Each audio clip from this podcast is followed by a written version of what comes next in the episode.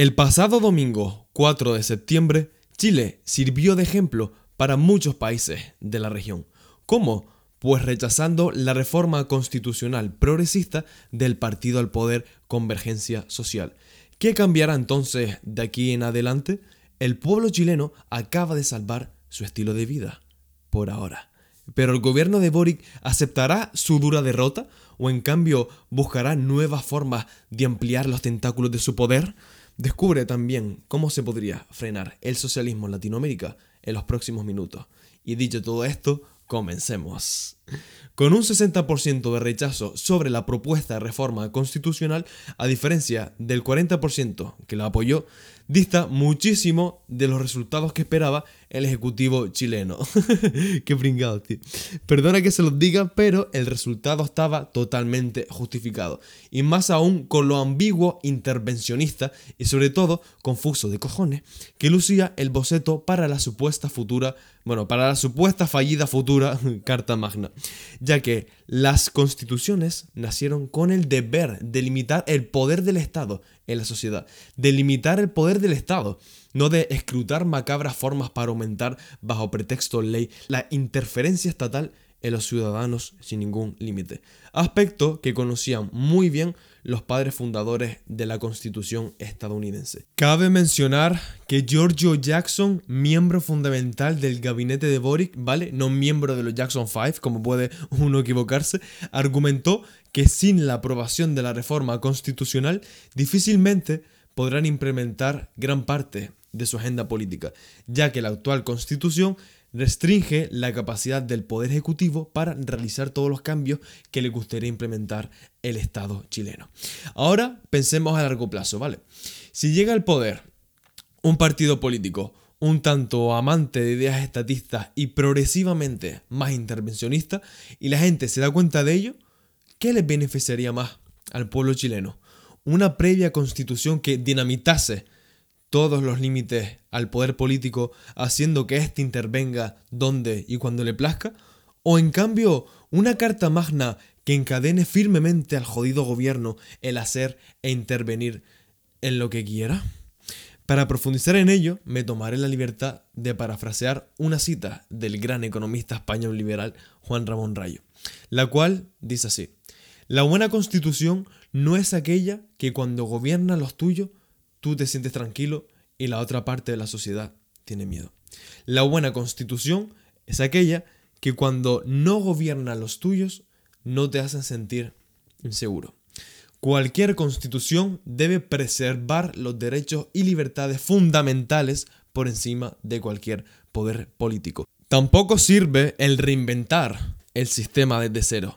Esto para nada solucionará todos los problemas. De hecho, de ese malestar, fruto de las protestas que han estado ocurriendo en Chile en los últimos años, los cuales en ocasiones con consecuencias mm, sumamente terribles, numerosos líderes políticos han aprovechado esta situación para salir a la palestra realizando increíbles promesas populistas de cambio y supuesta mejoría para llegar al poder.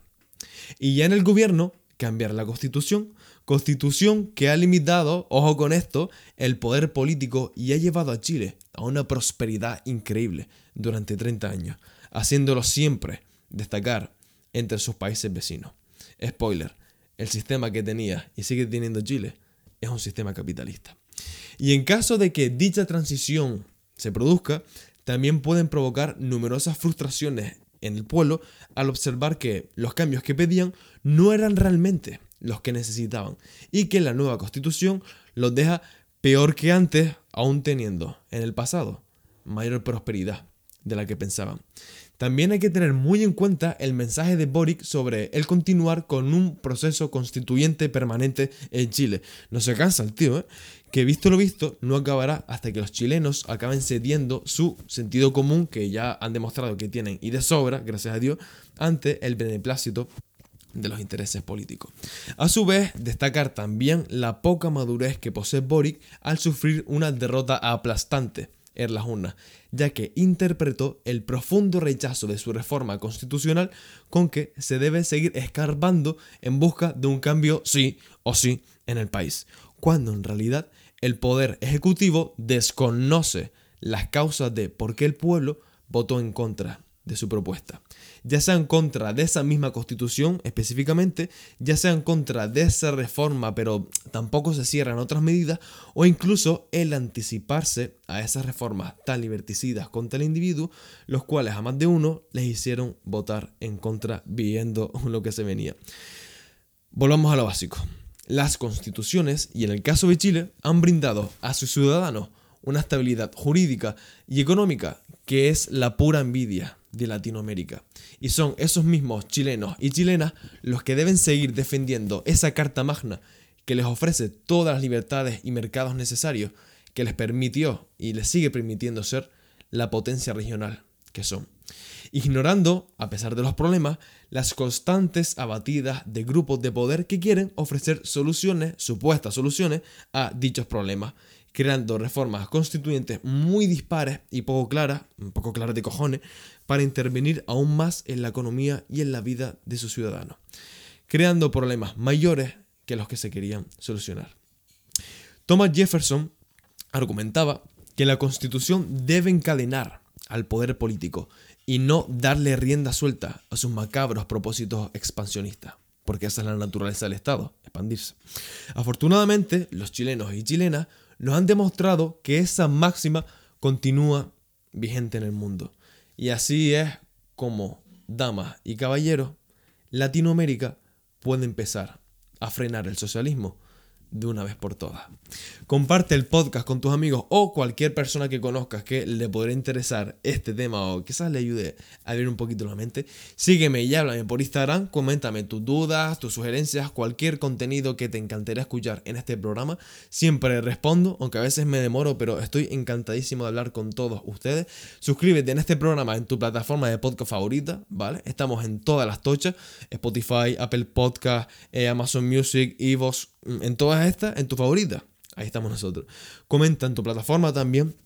Cualquier cosa, sea verdad o mentira, pero por favor que te salga del corazón. Perdón, sea bueno o malo, que te salga del corazón. Eso es lo que a mí más me llena. Eh, puntúa 5 estrellas, ¿vale? A este podcast porque se lo merece. En Apple Podcast y en Evox. Y eh, esto ha sido todo por hoy. Muchísimas gracias y nos vemos pronto el próximo lunes con un nuevo super episodio que, bueno, no dejará a nadie indiferente. Feliz fin de semana y nos vemos el lunes.